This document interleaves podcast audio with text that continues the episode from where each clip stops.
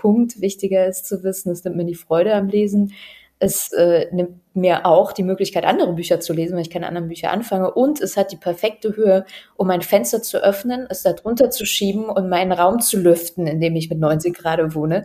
Und das, also es war für mich einfach so eine Erkenntnis, dass diese Funktion gerade gewinnbringender ist, als die, für die ich das Buch eigentlich habe. Das Sprechen darüber muss sich auch verändern. Also, weil wenn die FAZ so tut, als wäre das dann jetzt was, womit wir doch dann alle zufrieden sein können, wenn doch dann die sogenannten identitätspolitischen Bücher da irgendwie stehen, dann denke ich, ja klar, wenn du die ganze Zeit nicht zugehört hast und das Problem nur oberflächlich begriffen hast, dann kannst du jetzt auch wirklich sagen, dann seid doch jetzt alle zufrieden.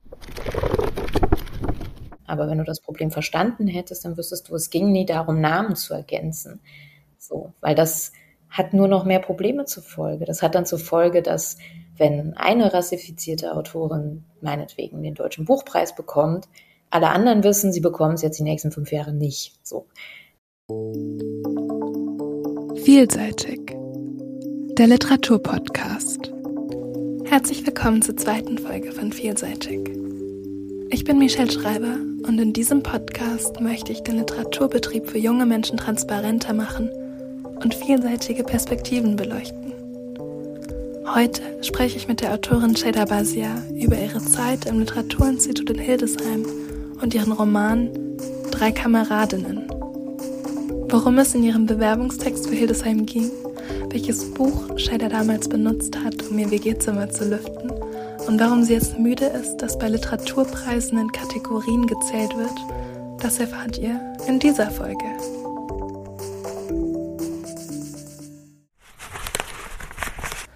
Interview für diese Folge wurde Ende September, knapp nach der Ermordung der Iranerin Gina Amini und dem Beginn der Proteste und der Revolution im Iran geführt. Ich hatte mit Shader vor der Aufnahme kurz darüber gesprochen. Leider ist das Thema nicht Teil der aufgezeichneten Folge. Für die Süddeutsche Zeitung hat Shader einen berührenden und kraftvollen Text, einen Brief an Gina Amini geschrieben, den ich euch sehr ans Herz lege. Den Text und weiterführende Links zu dem Thema habe ich in der Beschreibung dieser Folge festgehalten. Dort findet ihr auch Timestamps zum Verlauf der Folge. Bevor wir in das Gespräch eintauchen, gebe ich euch einen kurzen Überblick über Shaders Bücher. Shader Basirs Debüt Nachts ist es leise in Teheran erschien 2016. Der Roman beginnt mit der Revolution in Iran 1979 und thematisiert multiperspektivisch und über Generationen hinweg die politischen Umstände in Iran und Deutschland, wobei Widerstand, Aufwachsen, Identität und Migration eine große Rolle spielen. Vor allem angesichts der aktuellen Situation kann ich den Roman sehr empfehlen. In diesem Interview spreche ich mit Shada allerdings über ihren zweiten Roman, Drei Kameradinnen, der 2021 auf der Longlist des Deutschen Buchpreises stand. Jahrhunderte Brand in der Bornemannstraße, aggressiv und verblendet.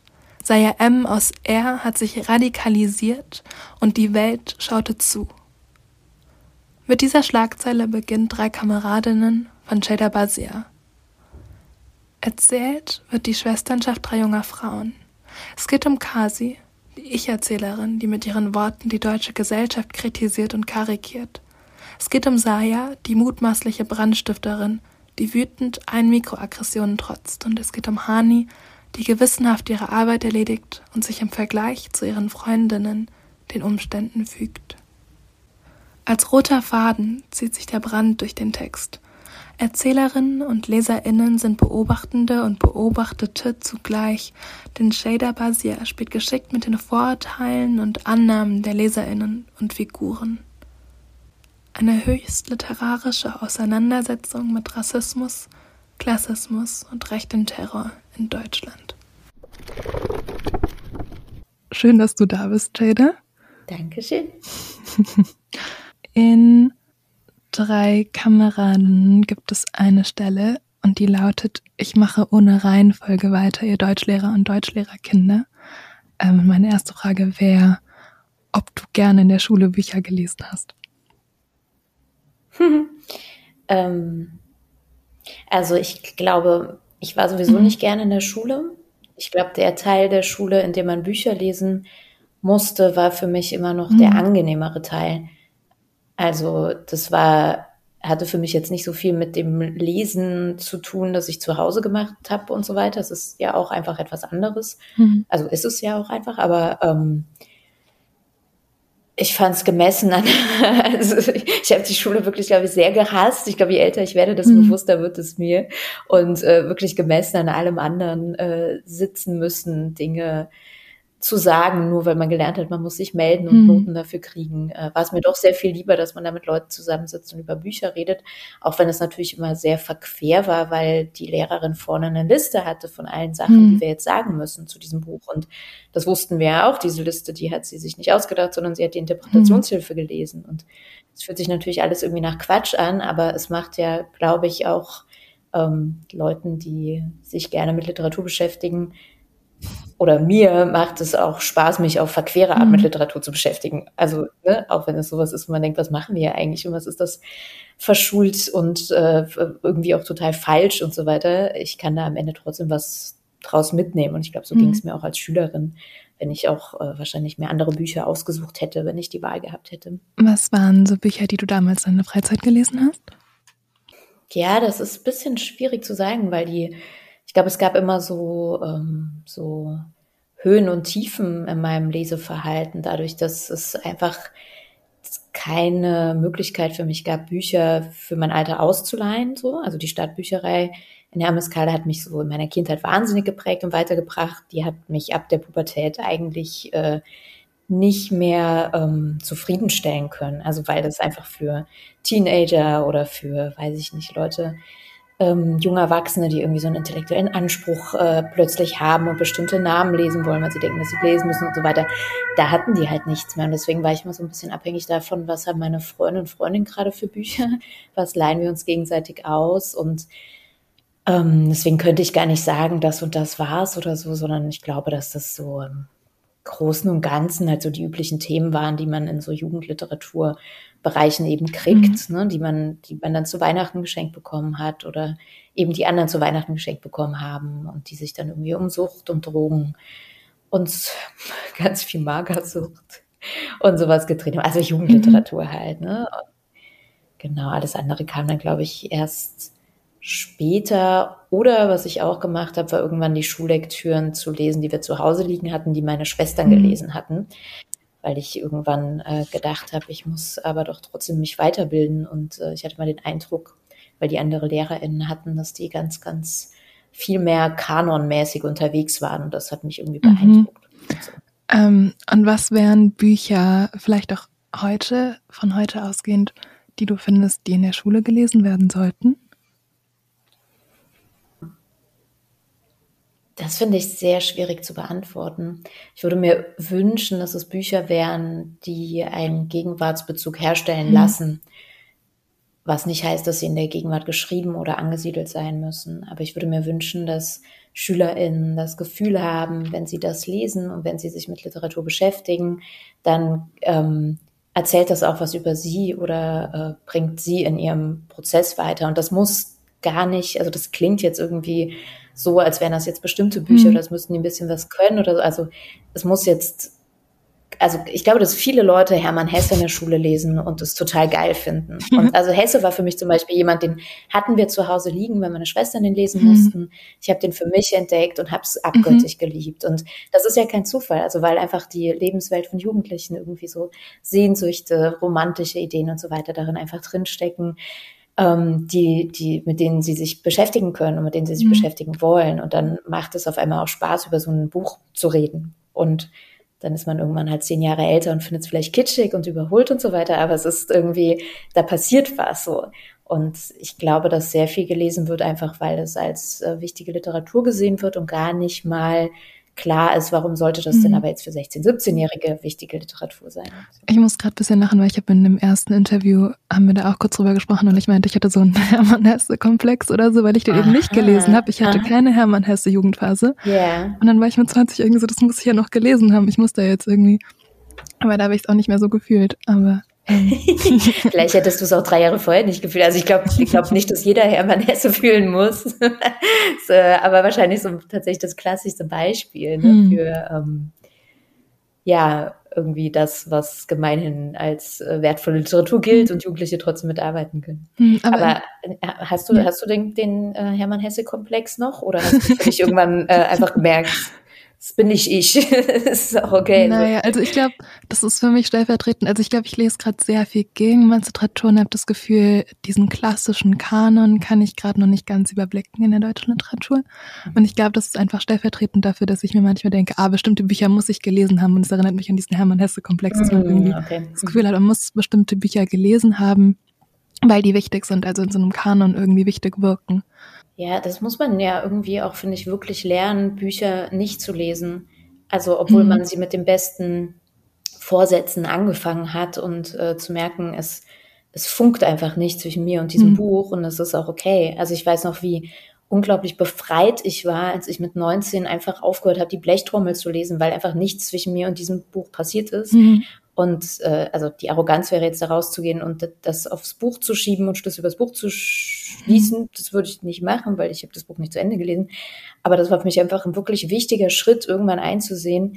Das Buch hält mich vom Lesen ab, weil es nicht lesen will, mhm. weil ich es nicht checke vielleicht, ist aber gar nicht mal der Punkt. Wichtiger ist zu wissen, es nimmt mir die Freude am Lesen. Mhm. Es äh, nimmt mir auch die Möglichkeit, andere Bücher zu lesen, weil ich keine anderen Bücher anfange. Und es hat die perfekte Höhe, um ein Fenster zu öffnen, es da drunter zu schieben und meinen Raum zu lüften, in dem ich mit 90 mhm. gerade wohne. Und das, also es war für mich einfach so eine Erkenntnis, dass diese Funktion gerade gewinnbringender ist, als die, für die ich das Buch eigentlich habe. Ähm, also es ist mhm. jetzt vielleicht auch egal, dass es die Blechtrommel war. Wenn ich es jetzt heute nochmal versuchen würde, würde es bestimmt auch anders laufen. Aber das äh, ähm, war für mich eine wichtige äh, Erleuchtung. Ja, das ist, klingt nach einer wichtigen Funktion, die dieses Buch am Ende erfüllt hat. Ähm, ich finde es auch ganz interessant, dass du dann gesagt hast, es gab irgendwie Lektüren, die du nicht gerne gelesen hast. Und dann hast du aber freiwillig die Schullektüren von deinen Schwestern gelesen. Mhm. Ähm, ja, aber vielleicht liegt es auch einfach krass an Lehrkräften dann manchmal und an der Vermittlung.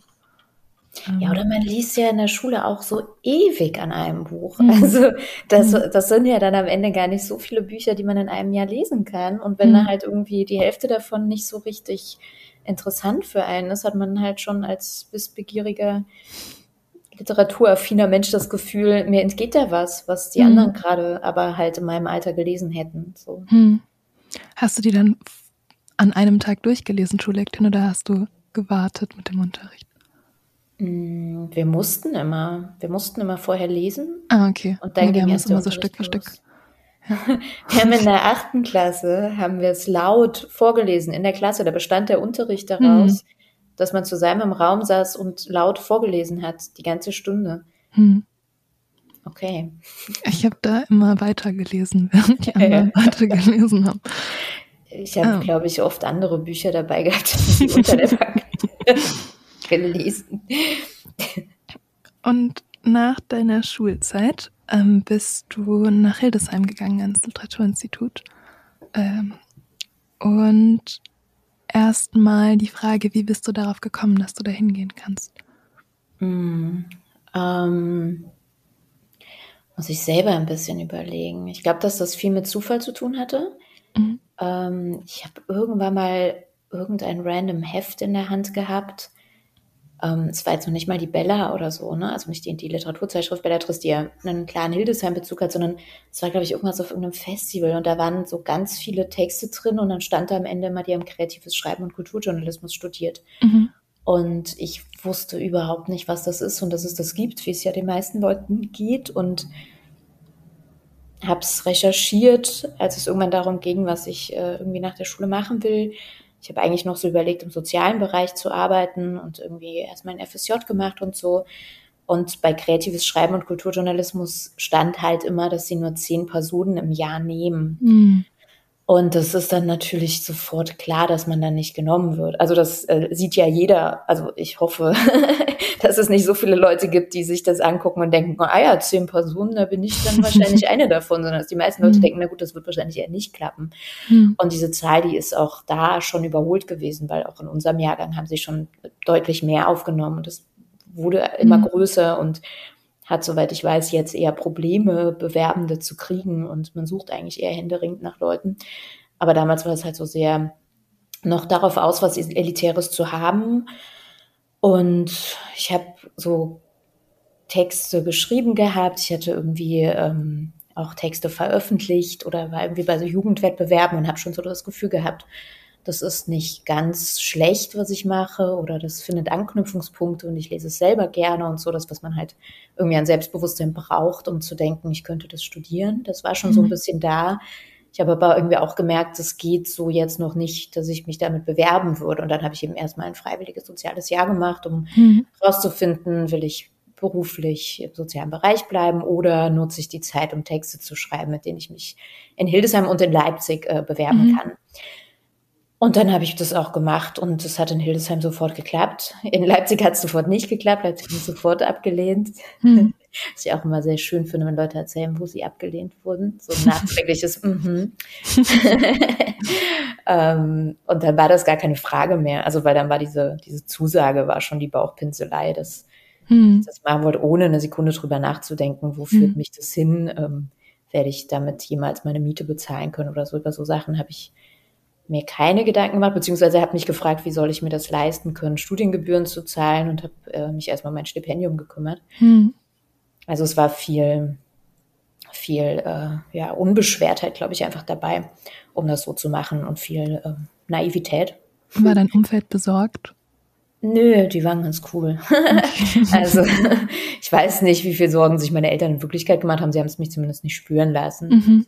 Mhm. Also ich habe ähm, ja, also jetzt zu sagen, ich habe mich unterstützt gefühlt, ist vielleicht auch ein bisschen übertrieben. Ich glaube, ich habe mich einfach sehr auf mich selbst konzentriert und äh, das hat gereicht und hm.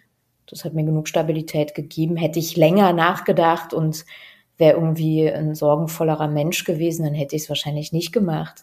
Hm. so, dann, dann äh, hätte ich natürlich einen sichereren Weg eingeschlagen, aber das habe ich halt einfach nicht. Es hat ja auch geklappt. Es hat ja sehr gut funktioniert jetzt im Endeffekt, denke ja, wobei, genau, ich glaube, dass das dann schon an den Momenten lag, an denen ich gemerkt habe, ah, okay, jetzt muss hm. ich aber langsam. Also es ist nicht hm. so, als wäre ich unbeschwert dann irgendwann bei einem Verlag gelandet und alles wäre irgendwie so easy going gewesen, sondern ich glaube, ab einem gewissen Punkt habe ich schon verstanden, wo ich liefern hm. muss und wie und hm. worauf es ankommt. Und wenn ich gemerkt hätte, das wird so nichts, dann hätte ich wahrscheinlich am Ende doch auch andere Entscheidung getroffen. Aber so für den einen Moment des, äh, welchen Studiengang nehme ich, war ich noch, habe ich mir die Freiheit auf jeden Fall rausgenommen, das zu machen, was mich interessiert und anspricht. Und das war hm. eben zu schreiben.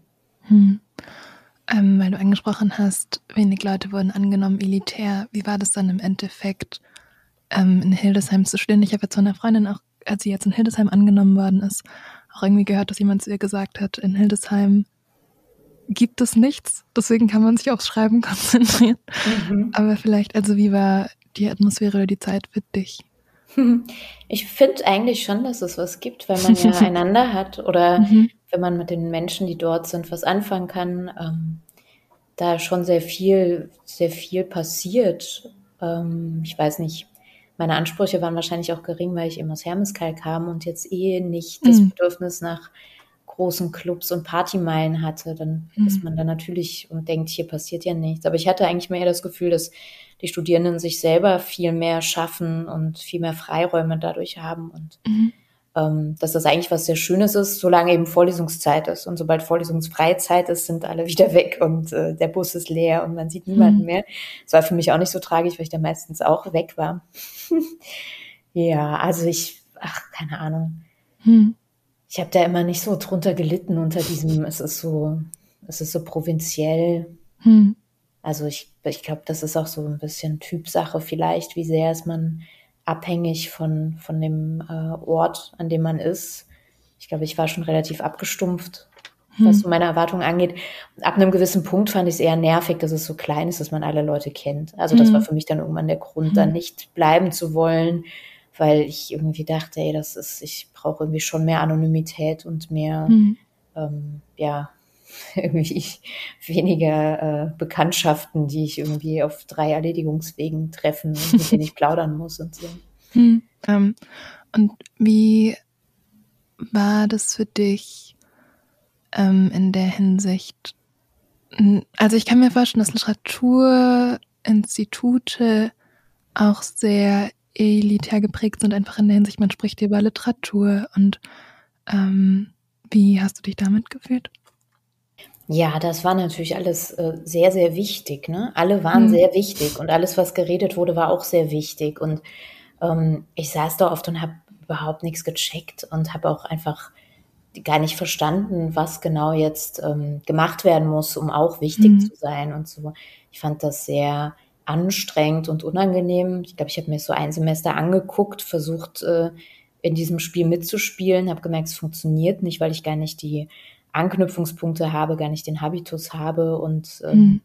da eh, wenn dann so eine merkwürdige Exotin eine Sonderrolle einnehmen müsste, was mhm. ich glaube ich auch, ähm, wenn ich eine Rolle hatte, dann hatte ich glaube ich die, aber ich habe mich da so ein bisschen rausgehalten. Also ich hatte mit mhm. den mit den Leuten, die da irgendwie auch Schreiben studiert haben, glaube ich, meistens weniger zu tun als mit denen, die irgendwie Kulturwissenschaften studieren oder die gar mhm. nicht studieren oder die Sozialpädagogik studieren. Also mhm. was so, so das Social Life angeht, war für mich relativ schnell klar, das funktioniert so nicht, weil mhm. eben alle ein bisschen gemacht haben, als würde es da schon um die ganz großen Verträge und die ganz mhm. große Literaturbubble gehen. Ich weiß gar nicht warum.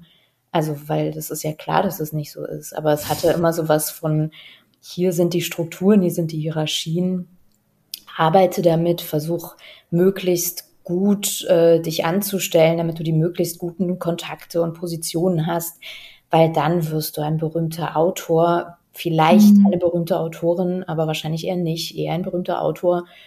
Und das, äh, das ist ja natürlich totaler Quatsch. Es ist ja irgendwie so ein Mikrokosmos mit eigenen Regeln und Hierarchien mhm. und den mhm. kannst du ja, den gibt es wahrscheinlich auch in sehr vielen universitären Kontexten. Ähm, aber der hat ja mit dem echten Literaturbetrieb nichts zu tun. Also ganz zu schweigen davon, dass der mit Literatur nichts zu tun hat, äh, kann man, glaube ich, wahnsinnig gut durch dieses Hildesheim-System gekommen sein, jeden Erfolg äh, verbucht haben und eben trotzdem am Ende keinen Buchvertrag haben, weil das eine eben mhm. nichts mit dem anderen zu tun hat. Und ich muss sagen, ich glaube, ich war vor allen Dingen zu faul, um das Spiel mitzuspielen. Mhm. Aber das passiert halt, ne, wenn man irgendwie Leuten ähm, den Studienplatz gibt mit so einer Haltung von, du bist so toll, du kriegst diesen Studienplatz und gleichzeitig auch suggeriert, es ist total hart, am Ende irgendwie in diesem Bereich bestehen zu können und mhm. du musst irgendwie Kriterien erfüllen und so und so toll sein. Also ich glaube, dann passiert mhm. es einfach automatisch, dass sich Leute nicht irgendwie cool solidarisch zusammentun, sondern eher halt so, so merkwürdig aufeinander gucken und ihre Ellbogen auspacken. Das mhm. klingt immer viel schlimmer, als es war. Ne? Also es waren natürlich trotzdem irgendwie Seminare, in denen man gesessen hat und Spaß hatte und so weiter und vor allen Dingen über Texte geredet hat. Mhm. Sonst hätte ich da nicht ähm, nach dem Bachelor auch noch den Master gemacht. Aber es ist so vollkommen unnötig. Also mhm. es ist irgendwie so eine Stimmung gewesen, die und darüber wurde ja dann auch geschrieben, dass dann natürlich, wenn das die Stimmung ist, natürlich auch alle anderen Machthierarchien mit reinkommen. Sexismus, Rassismus und so weiter. Mhm. Und äh, das ist so Zeitverschwendung. Also es hätte ja auch einfach alles irgendwie ähm, einfach ein total normaler Rahmen sein können, in dem man über seine Texte spricht. Fertig. Hast du das Gefühl, dass sich das verändert hat, dass es diverser geworden ist oder es andere Strukturen gibt, seitdem du da studiert hast? Ich bilde mir mal ein, wenn ich da bin oder wenn ich mit hm. Studierenden rede oder mit Lernenden rede, denke ich mal, oh, ist das toll.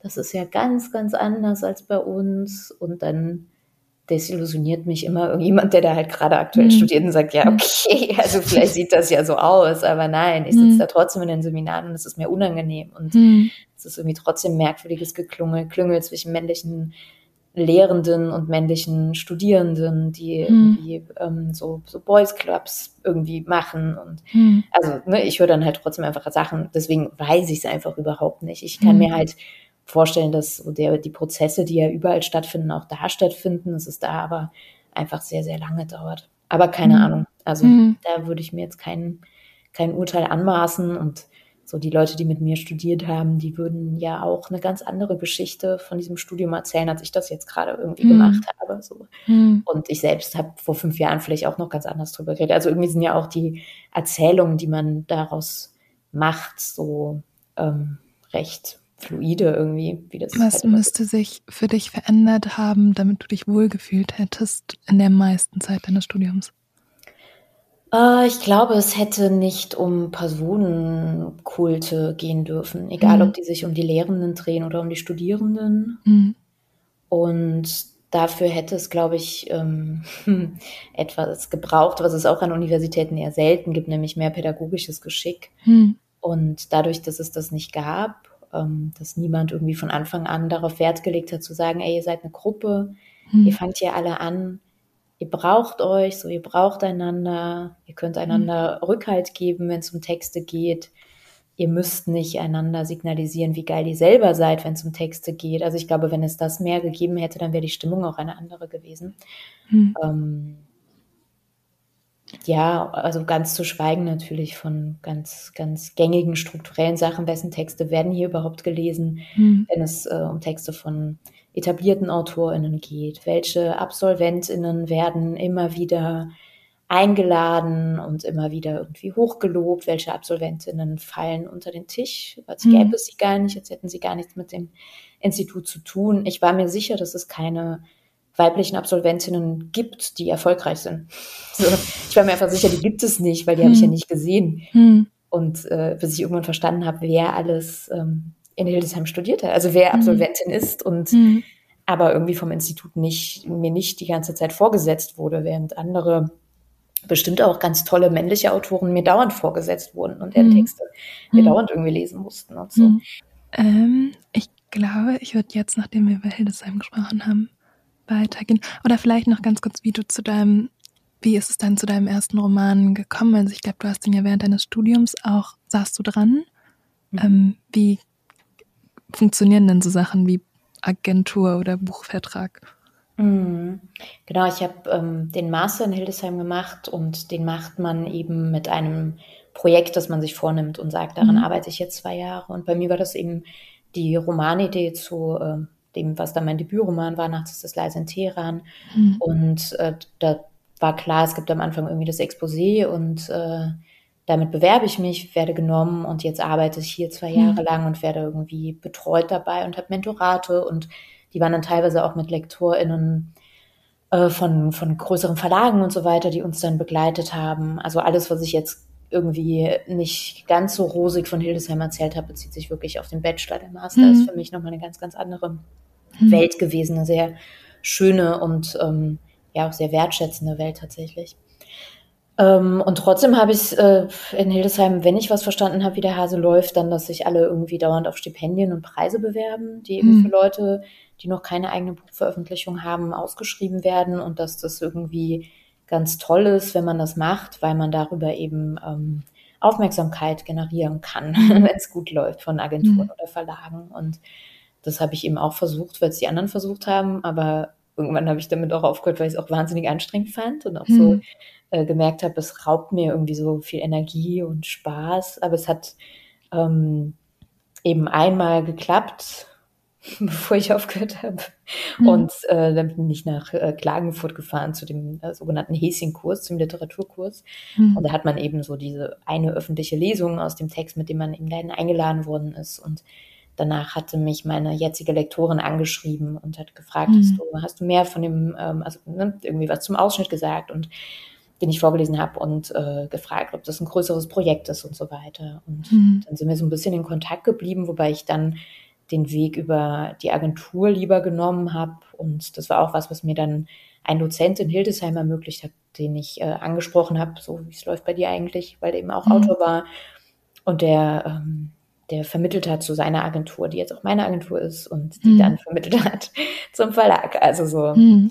das ist so die Story gewesen. Mhm.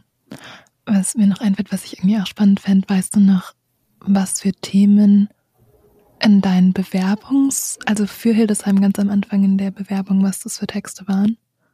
Also ich erinnere mich an einen Text, den habe ich geschrieben. Das war so ein klarer, ich mache einen FSJ-Text und arbeite mhm. mit äh, Kindern und Jugendlichen mit Behinderung und ich verarbeite das. So. Also mhm. das war so ein Text, den ich, nachdem ich ähm, mit einer der Klientinnen, mit der ich viel Zeit verbracht habe, im Schwimmbad war, und so die Gedanken darüber. Es wäre für mich jetzt tatsächlich spannend, den Text mal zu lesen und zu mhm. sehen, wie, ähm, ja, wie paternalistisch der wohl gewesen sein mag.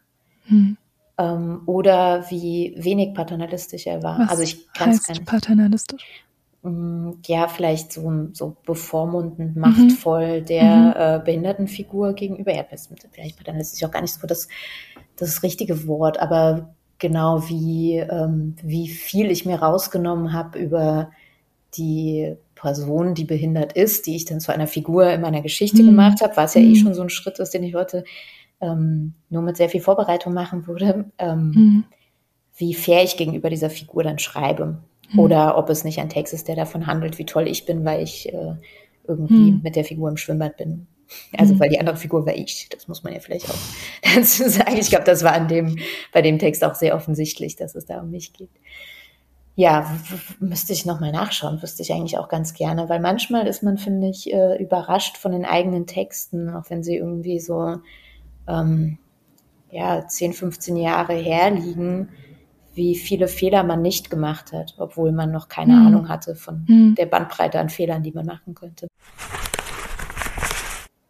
Dann können wir zum nächsten Text, drei Kameradinnen, übergehen. Mhm.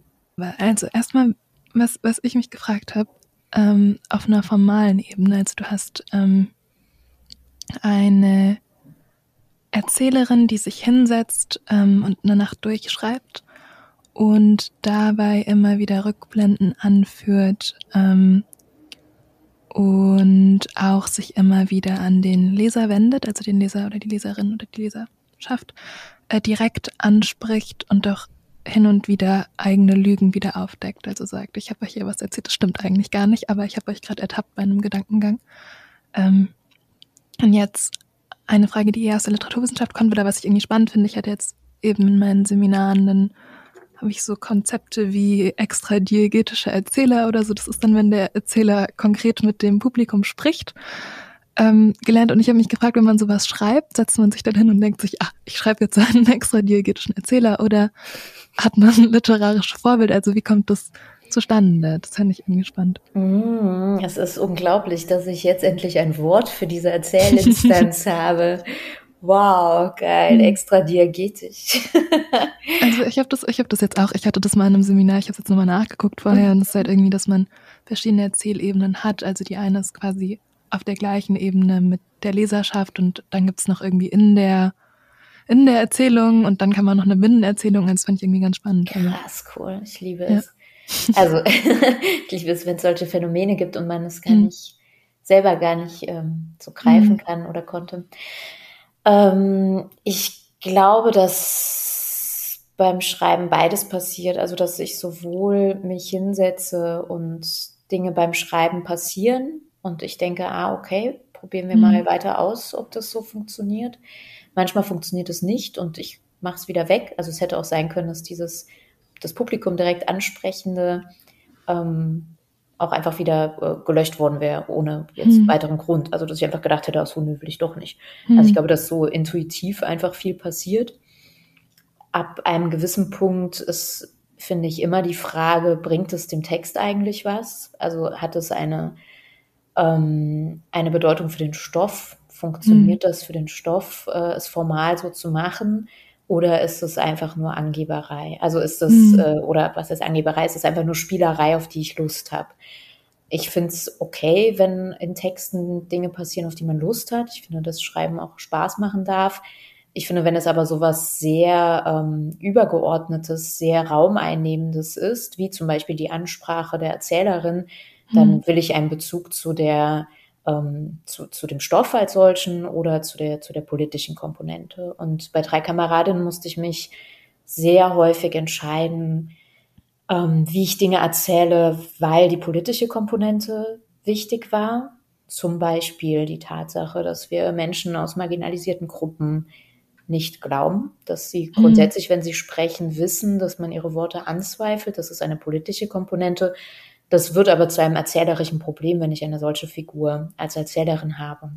Hm. Und deswegen waren die Entscheidungen, die ich für die Erzählerin treffen musste, dann nicht mehr nur intuitiv, auch wenn sie vielleicht intuitiv angefangen haben, weiß ich gar nicht, ob das im Einzelnen äh, öfter war oder nicht, aber es musste von mir aus nochmal für mich begründet werden, warum das so mhm. ist, so sein kann, so sein darf. Und wenn es die Begründung nicht gab, ähm, mich aber trotzdem äh, bei Stange gehalten hat, habe ich es wahrscheinlich trotzdem gemacht. Meistens gab es die Begründung. Also ich, ähm, ich habe wenig äh, für mich unbegründet gelassen, was in dem Roman passiert. Ich habe ähm, mir selber immer vor Augen gehalten, jemand, der jetzt wirklich wohlwollend, aber extrem kritisch lektoriert, äh, wie würde da die Frage lauten, nämlich warum brauchen wir das, was soll das? Mhm. Und äh, das passiert ja auch, also es wäre ja auch spätestens im Lektorat dann wahrscheinlich an vielen Stellen gekommen und dann ist es gut, Antworten zu haben. Und später, wenn man auf Lesereise ist und irgendwie auch viele Fragen beantworten muss, ist es gut, auch gut, die Antworten zu haben. Hm. Ähm, ja, ich weiß nicht, wie andere AutorInnen das machen. Also ich weiß nicht, hm. wie viele Menschen schreiben und es einfach intuitiv sein lassen, also es einfach intuitiv laufen lassen und ähm, am Ende Texte schreiben, bei denen Außenstehende ganz klug und analytisch zusammenbringen können, warum das jetzt auch aus politischer Hinsicht richtig ist. Also ich glaube, mhm. dass viele Dinge auch zufällig passieren, mhm. wo man das vielleicht manchmal gar nicht selber weiß und so. Mhm. Ähm, bei drei Kameradinnen ist sehr viel sehr bewusst passiert. Mhm. Ähm, was ich auch spannend finden würde, ist, ähm, also Kasi sitzt dann eine Nacht und schreibt die ganze Zeit durch. Wie sieht dein Schreibprozess eher aus? ähm, ja, Mm, also für mich sind Schreibphasen, also ich schreibe nicht immer. Für mich ist mhm. klar, es gibt Phasen, in denen ich recherchiere oder in denen ich lese. Und es gibt Phasen, in denen schreibe ich. Und das liegt auch oft daran, welche anderen Dinge in meinem Leben gerade anstehen. Wenn es irgendwie eine mhm. Woche ist, in der ich drei Veranstaltungen habe, ähm, dann setze ich mich gar nicht erst hin und schreibe. Also das funktioniert für mich nicht. Ich muss zum Schreiben irgendwie wirklich äh, mich fallen lassen können. Und dann ist aber mein Alltag sehr geordnet. Also ich kann nicht in die Nacht hineinschreiben, also einfach lebenssituationsbedingt auch nicht, sondern ich muss so die Morgenstunden bis in den frühen Nachmittag rein nutzen. Und das hat dann schon was sehr, ähm, sehr Bürohaftes, was ich aber mhm. gar nicht schlecht finde. Also es mhm. ist dann mein Arbeitszimmer und ich sitze hier und mein Arbeitstag beginnt und ich schreibe und habe dabei auch die Ernsthaftigkeit, die ich äh, irgendwie bei den Bürojobs, die ich in meinem Leben hatte, irgendwie auch hatte. Und es kann aber sein, dass es nicht funktioniert. Das ist, glaube ich, immer so ganz wichtig. Also ich habe mhm. meistens ein ähm, Minimum an Seiten, das ich schreibe. Mhm. Das sind dann meistens irgendwie so drei, ähm, ja, so drei Normseiten, die ich dann irgendwie am Tag schreiben will. Und das dauert manchmal den ganzen Tag. Manchmal geht es direkt innerhalb der ersten Stunde. Mhm. Und ähm, auch das Tempo variiert. Also ich erinnere mich an Situationen, in denen ich wirklich manisch äh, in der Szene war und einfach mhm. schreiben, also wirklich so geschrieben habe, wie man das in Filmen und so weiter sehr gerne darstellt, dass das halt einfach genauso rauskommt und auch so seinen eigenen Fluss schon hat und man hinterher tatsächlich gar nicht so wahnsinnig viel daran ändern muss. Aber sehr, sehr viel ist natürlich auch einfach durch die Gegend starren und dann einen Satz auf Papier bringen und dann wieder durch die Gegend starren. Sehr, sehr viel Zeit verbringt man ja auch immer damit, Dinge nochmal zu lesen. Und ähm, also gar nicht mal zu lesen, um sie jetzt irgendwie zu verändern, sondern einfach wieder und wieder und wieder zu lesen, um zu kapieren, was mache ich hier eigentlich und dann mhm. äh, weiterschreiben zu können. Also ich glaube, würde man mich beim Schreiben filmen, dann wäre das absurd langweilig. Es wäre wirklich, glaube ich, einfach viel Zeit, die so aussieht, als würde nichts passieren, mhm. weil das halt mhm. irgendwie alles alles im Kopf und irgendwie in der Achse, auf der Achse zwischen Augen und äh, Bildschirmtext so mhm. stattfindet. Wenn die drei Kameradinnen, also wenn Saya, Kasi und Hani, wenn die in der echten Welt existieren würden, ähm, wie sähe deine Beziehung zu den Figuren aus? Also wärst du befreundet oder? ähm, ich weiß es irgendwie inzwischen nicht mehr, weil ich inzwischen auch das Gefühl habe, ich bin älter als sie geworden. Mhm. Das war, glaube ich, beim Schreiben nicht so, dass ich das Gefühl hatte. Ich glaube, weil ich jetzt so oft über sie gesprochen habe oder gehört habe, wie andere über sie sprechen, sind sie für mich irgendwie mal jünger geworden. Mhm.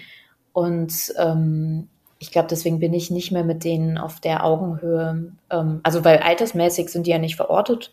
Mhm. Ich habe nicht gesagt, wie alt die sind. Man dadurch, dass es keine ähm, Zeitangaben, keine genauen gibt, kann man auch nicht so richtig rechnen, wie alt sie jetzt sind. Es kann schon sein, dass sie so alt sind wie ich, vielleicht auch sogar mhm. älter. Also weil ein Marker ist zum Beispiel, dass sie Beverly Hills geguckt haben. Ich habe das nicht geguckt. so. Ich war dafür irgendwie zu jung. Vielleicht haben sie es aber auch mhm. sehr jung geguckt. I don't know.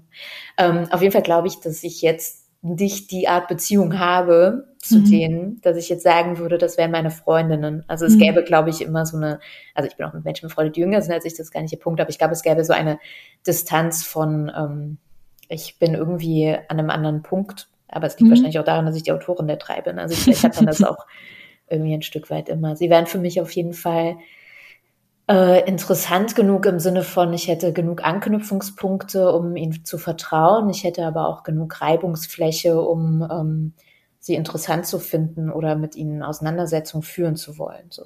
Hm.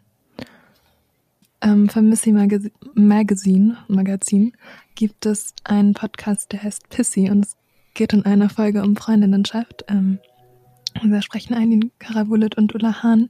Äh, und ich finde die Folge irgendwie sehr schön und die tauschen sich darüber aus, inwiefern die beiden Beziehungen zwischen Freundinnen in den Medien in ihrer Kindheit und Jugend gesehen haben. Mhm. Ähm, was, an was denkst du? Also hast du das Gefühl, das wurde repräsentiert für dich?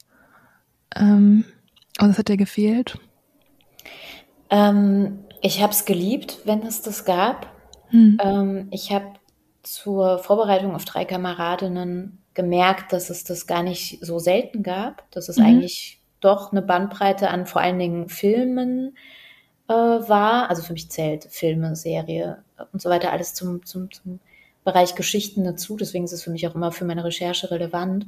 Mhm. Ähm, mir sind wirklich mit der Zeit viele Filme eingefallen, die Schwesternschaft ähm, behandeln und die ich geliebt habe als Kind, als Jugendliche oder als junge Erwachsene. Aber mir ist auch aufgefallen, dass ich über diese Filme nie irgendwas gehört habe. Sie haben keinen Kultstatus hm. oder wenn dann einen sehr versteckten, hm. weil sie eben äh, klein gehalten wurden. Und hm. auch, glaube ich, viele Menschen, die sich darin wiedergefunden haben, die sich damit identifizieren konnten, das eher peinlich fänden, dazu zu stehen, weil es eben hm. nicht, ähm, nicht Teil eines Kanons wurde oder ähm, nicht wieder neu aufgelegt wurde in der Art, dass man äh, es gemeinsam gefeiert hätte oder so. Also mhm. ich glaube, dass Filme, die ähm, den gleichen Trash-Level hatten, die vor allen Dingen Männer angesprochen haben, äh, viel öfter im Fernsehen gezeigt wurden, viel öfter irgendwie in Gesprächen, in Freundeskreisen und so weiter als Kult markiert wurden und gerade diese Geschichten eben nicht.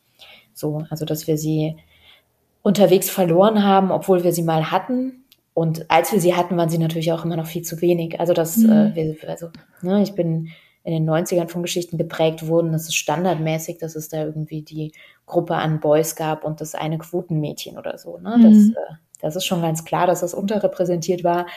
Aber ich fand es äh, sehr ernüchternd zu sehen, dass das, was es gab, einfach ähm, so schlecht behandelt wurde, auch von ähm, mir selbst zum Beispiel, dadurch, dass ich diese Geschichten ja auch vergessen habe. Mhm. Ich kann mir vorstellen, dass ich da vielleicht, also ich habe jetzt um die 2010er Jahre, habe ich ähm, so Jugendserien, Filme und so weiter geschaut. Und es gibt eine Serie, die heißt H2O, also die verwandeln sich in Meerjungfrauen, wenn sie Wasser berühren. Und es sind drei Freundinnen. Ähm, und ich habe die diesen Sommer wieder geschaut, weil ich das irgendwie, ich weiß nicht, fand die immer noch total toll, ich finde die immer noch total toll. Ähm, und ich glaube, es gab auf Kika tatsächlich dann noch irgendwie einige Serien, wo es das ähm, wo es irgendwie um drei, vier Freundinnen ging. Mhm. Ich glaube, was mir persönlich oder was ich jetzt in drei Kameradinnen wiedergefunden habe, ist eben auch diese migrantische Perspektive oder dass die auch eine Rolle spielt. Ähm, und hatte aber sonst das Gefühl, die Bücher, die ich eher so in der Grundschulzeit gelesen habe oder vielleicht auch dann auf der weiterführenden Schule, aber so als ich noch relativ jung war, dass eben dieser Jungstalk auch so eine große Rolle gespielt hat. Also dass eben diese Freundinnenschaft auch sich oft darauf berufen hat, dass man jetzt über Jungs spricht und dass die eben auch eine ganz große Rolle haben. Ja, auf jeden Fall.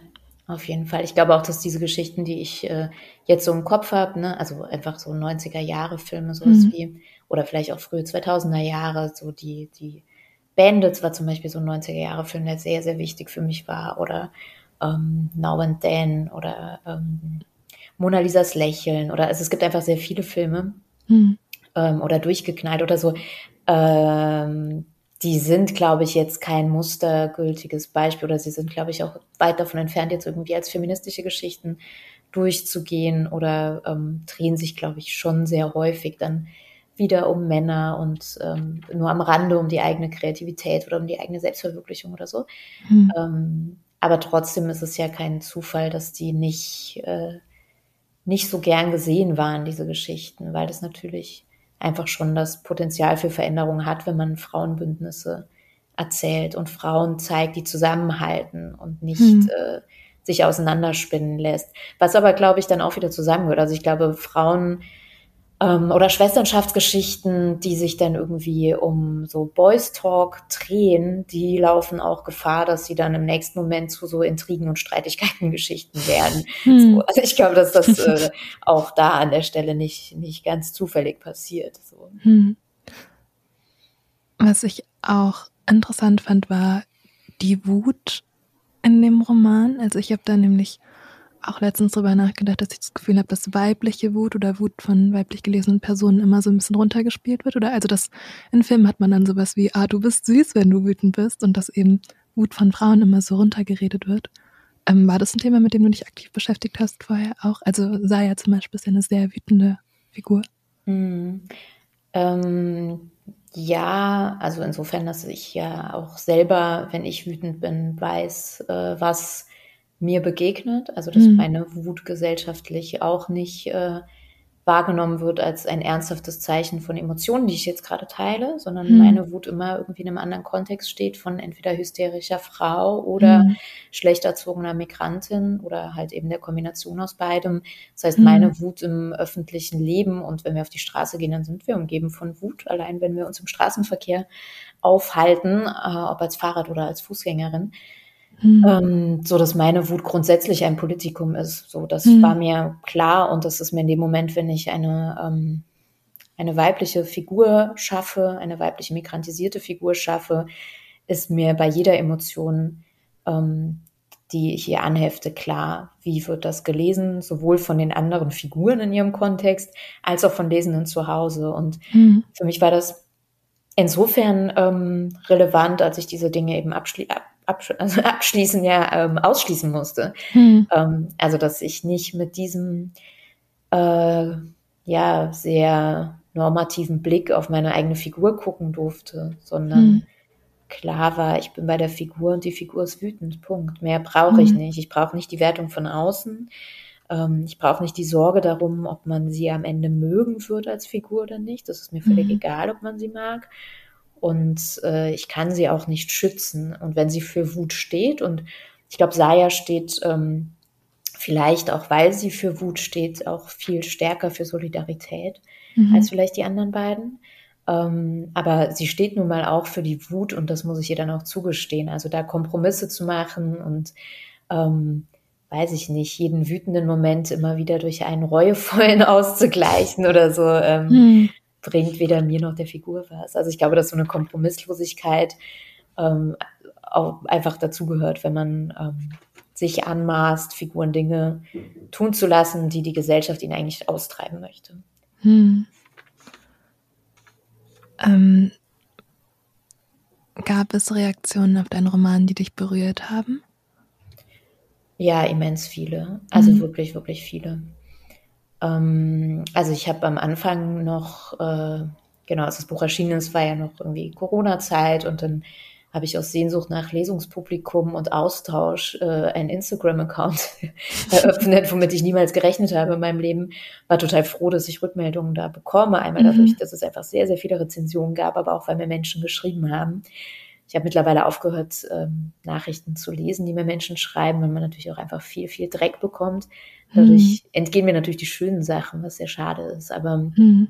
ähm, da waren sehr viele Reaktionen dabei, die mich, äh, die mich vollkommen fertig gemacht haben, also auf positive Art. Mhm. Aber ich hatte so das Gefühl, dass viel, viel Schmerz, der von mir in dem Text steckt, also da geht es mir vor allen Dingen mehr um den rechten Terror oder den mhm. Umgang mit rechten Terror, mit der Schutzlosigkeit, und auch mit ähm, den vielleicht tatsächlich am ehesten klassistischen Erfahrungen, die die drei mhm. machen, ähm, dass da viel Schmerz von mir drin steckt und den muss ich da gar nicht so, der ist für mich nicht so wichtig. Also wenn ich ein Buch schreibe oder wenn ich eine Geschichte schreibe, dann geht es mir um das Buch und um die Geschichte. Da geht es mir nicht so sehr um meinen eigenen Schmerz. Aber ich weiß ja trotzdem, ob er drin steckt oder nicht. Und wenn am Ende nichts damit passiert, dann ist das auch okay, weil ich mache das nicht zur Therapie oder so.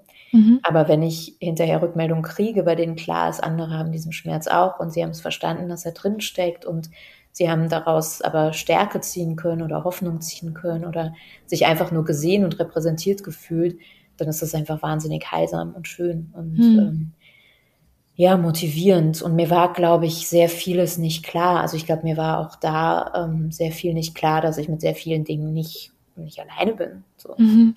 Mhm. Zu rechtem Terror. Ähm, ist das ein Thema, das schon in der Literatur aufgegriffen wurde oder hast du dich da eher auf so einer sachlichen Ebene mit beschäftigt? Ähm, ich glaube, dass es aufgegriffen wurde, aber immer eher so am Rande. Ich glaube mhm. auch, dass es, wenn es aufgegriffen wurde, ähm, ähnlich eigentlich wie die Schwesternschaftsgeschichten, immer so ein bisschen übersehen wurde vielleicht mhm. auch. Mhm. Ähm, also ich war so ein bisschen überrascht, als es irgendwann hieß, ah ja, jetzt kommen beispielsweise die Bücher über die Baseballschlägerjahre, endlich. Mhm. Und ich so dachte, hm, aber die gab es doch schon. Also Tian Sieler, Dimitri Kapitelmann, die haben doch eigentlich, also ob man das jetzt unter dieser Epoche der Baseballschlägerjahre zählt oder nicht, aber die haben doch literarisch schon Dinge benannt, aber irgendwie habe ich das Gefühl, die meisten haben es überlesen. So. Mhm. Ähm, deswegen bin ich mir mal ein bisschen unsicher, ob es äh, wirklich so wenig darüber gab, ähm, dazu gab, wie wir gemeinhin denken.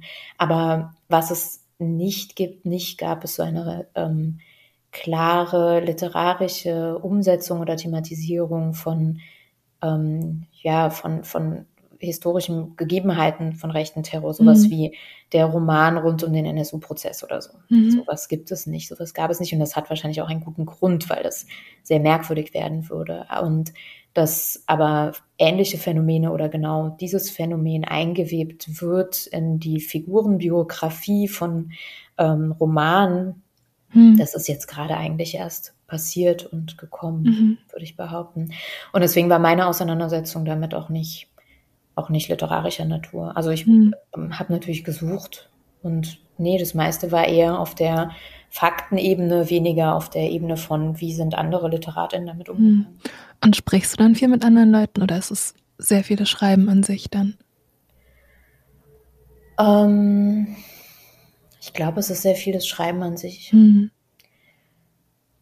Ähm, also ich weiß rückblickend vielleicht auch einfach nicht, was viel Reden ist oder was wenig Reden ist. Ich habe das Gefühl, dass ich beim Schreiben ähm, weniger Austausch zu anderen brauche als äh, viele andere AutorInnen. Mhm. Und manchmal aber auch nicht. Also manchmal bin ich auch so an einem Thema dran, dass es mich ähm, einfach sehr umtreibt und mhm. ich einfach ganz viel Redebedarf habe. Hm. hm. Aber so wie ich mich an drei Kameradinnen erinnere, ist da, glaube ich, vieles, äh, vieles einfach nur mit mir passiert. Hm. Ähm, dann noch ein Punkt. Ich habe das, das habe ich auch schon erzählt. Also ich habe das Gefühl, Autorinnen mögen das nicht so gerne.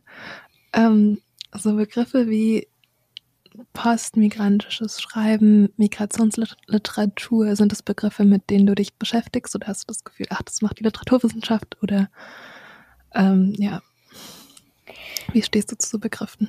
Mm, also ich glaube, wenn ich mehr Vertrauen in ähm, die Rezensionen von Literatur hätte, wenn ich mehr Vertrauen hm. in so ein äh, literarisches Feuilleton im Allgemeinen im deutschsprachigen Raum hätte, dann würden mich solche Begriffe auch nicht so triggern. Ich glaube, dass mhm. es mein großes Misstrauen ist, weil ich bei diesen Begriffen nicht den Eindruck habe, dass sie genutzt werden, um ähm, äh, ja zu, zu sortieren, zu analysieren, um das zu machen, was die Literaturwissenschaft mhm. vielleicht tut und von dem ich gar nicht so genau weiß, was sie da tut, aber sie wird ihre Gründe haben, sondern ich habe bei diesen ähm, Pressestimmen eher den Eindruck, die tun das, ob sie es wissen oder nicht, aber ich durchschaue es, um diese Romane immer weiter als die Romane der anderen zu handeln mhm. und sie nicht für ganz für voll zu nehmen und mhm. auch so die Begrifflichkeiten wechseln ab, weil man mhm. bestimmte Begriffe dann doch nicht mehr benutzen kann. Das, was gesagt wird, ist aber das Gleiche. Also es war, als Nachts ist leise in Teheran erschienen ist immer noch die Rede von Migrationsliteratur. Ich hm. bin ja nicht mal migriert, also hm. ich bin ja noch nicht mal Teil einer Migration. Es wäre auch anmaßend, hm. wenn ich das selber denken würde. Ich habe diese Geschichte ja gar nicht. Ähm, Jahre später, also Jahre später, sechs Jahre später, fünf Jahre später erscheint mein zweiter Roman Drei Kameradinnen. Hm. Wir haben jetzt offensichtlich schon so oft gesagt, dass Migrationsliteratur kein guter Begriff ist dass man plötzlich von identitätspolitischen Büchern spricht. Und mhm. identitätspolitisch wird da nicht benutzt, wie der Begriff es eigentlich vorgesehen hat und wird auch nicht in seiner historischen Bedeutung genutzt, sondern wird eigentlich genutzt, um das Gleiche zu sagen, nämlich diese Bücher von den anderen. Mhm. Und inzwischen vielleicht auch diese Bücher von den anderen für die anderen, weil auch die LeserInnen ähm, mhm. plötzlich gesehen werden als eine diverse Gruppe und nicht als ähm, ja, das klassische deutsche Bildungsbürgertum, das in Literaturhäusern abhängt. Und mhm. ähm, das ist sehr schmerzhaft. Also ich finde es jetzt auch wieder, wenn irgendwie die Longlist irgendwie erschienen ist in diesem Jahr und es mhm. dann so gezählt wird. Also statt mhm. zu sagen, ja geil, das sind 20 hammergute Bücher, die stehen da alle mhm. mit einem Grund, zu zählen, wie viele vermeintlich identitätspolitische Bücher drauf sind, ohne mhm. Identitätspolitik nochmal zu definieren, wie man es jetzt nutzt so wie die hm. Wissenschaft das machen würde, zu erklären, warum benutzt du diesen Begriff und wie nutzt du ihn gerade. Hm. Ähm, an der Stelle eigentlich nur zu sagen, guckt mal, die sind hier angekommen und wahrscheinlich stehen sie nur deswegen drauf. Hm. Und äh, solange das so gemacht wird, nee, kann ich auch mit der Begrifflichkeit nichts anfangen. So, hm. Oder mit einer dieser austauschbaren Begriffe nichts anfangen. Hm.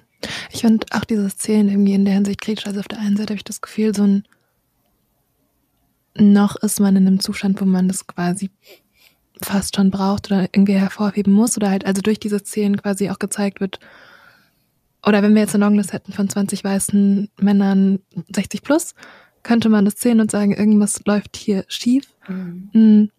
Aber ja, klar, wirkt es dann so, als würde man einem Buch einen bestimmten Status aberkennen.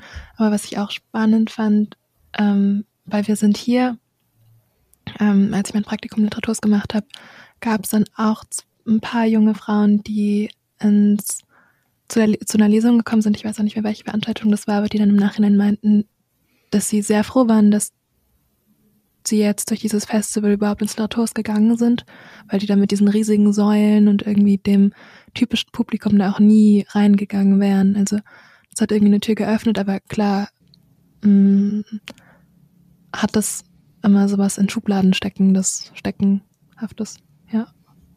Ja, und also mir geht das auf meinen eigenen Veranstaltungen auch oft so. Ich hm. bin, ich sitze da auch in Literaturhäusern vorne und die Leute haben bezahlt, um reinzukommen und ähm, ich habe mir meinen Platz da vorne erschrieben und erarbeitet, aber hm. äh, ich wäre selber gar nicht in diesen Raum gegangen. Also jetzt heute schon, aber mhm. als mein erster Roman erschienen ist, wäre so ein Literaturhaus für mich überhaupt nicht ein Ort gewesen, bei dem ich mhm. jetzt alleine denken würde, ah, da interessiert mich eine Veranstaltung, ich gehe da hin. Mhm. So, das äh, das ist schon auch merkwürdig, wenn dann plötzlich, wenn man aber plötzlich in diese Räume geladen wird, mhm. bei denen man selber immer das Gefühl hat, man ist da eigentlich überhaupt nicht äh, Ziel oder man ist da überhaupt nicht erwünscht oder so. Mhm. Mhm. Was hast du das Gefühl, hat sich bereits verändert und was muss sich noch ändern? Ähm, also ich glaube, was sich noch ändern muss, ist, dass wir ähm, so tun, als wären bestimmte Bücher ein, ein Highlight, eine Ausnahme, eine Abweichung, auch wenn mhm. wir es mhm. wohlwollend tun.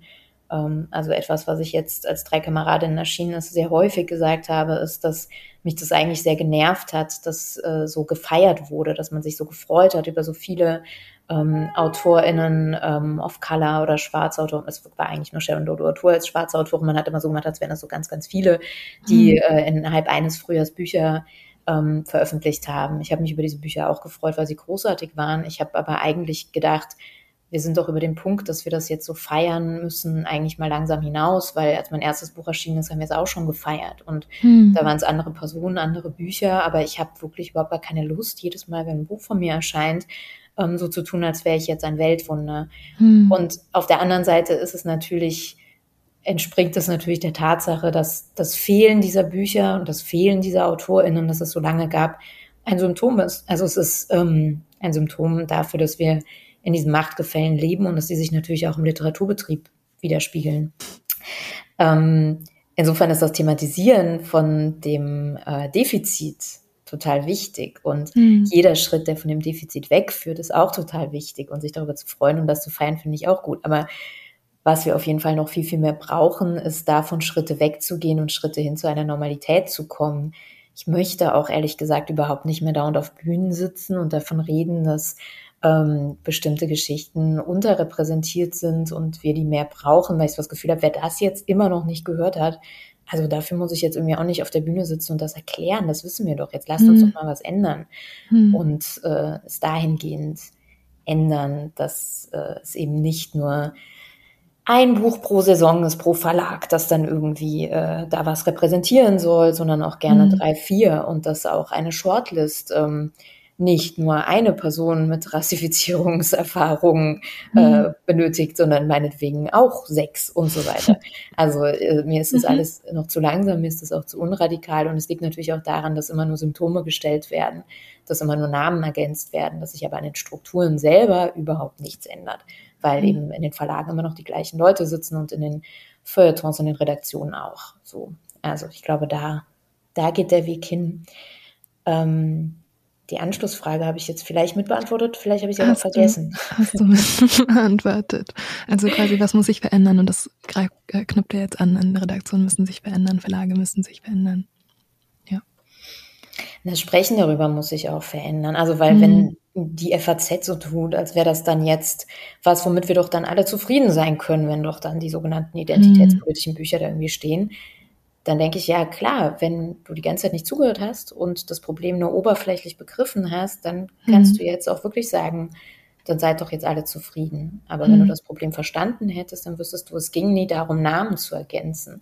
Mhm. So, weil das hat nur noch mehr Probleme zur Folge. Das hat dann zur Folge, dass wenn eine rassifizierte Autorin meinetwegen den deutschen Buchpreis bekommt, alle anderen wissen, sie bekommen es jetzt die nächsten fünf Jahre nicht. So. Hm. Also äh, ich brauche kein oberflächliches Abhandeln von Forderungen, sondern ein tiefergehendes Verständnis. Und da hoffe ich, dass ähm, das einerseits durch das Gespräch darüber, dass das passiert, wir reden jetzt auch darüber, äh, hm. viele Menschen reden sehr viel darüber, dass vielleicht aber auch einfach mal unsere Texte gelesen und verstanden werden, weil eigentlich hm. sind das ja Geschichten, die mit genau diesen Feinheiten und Nuancen und Erfahrungen ähm, auch spielen und darauf sensibilisieren können. Und dafür mhm. ist ja Literatur, ohne dass sie jetzt irgendwie ein politisches Mittel ist oder ein ähm, pädagogisches Mittel, trotzdem ein Ort, an dem man lernen kann. Und es müssen, glaube ich, leider sehr viele Leute noch sehr, sehr vieles lernen.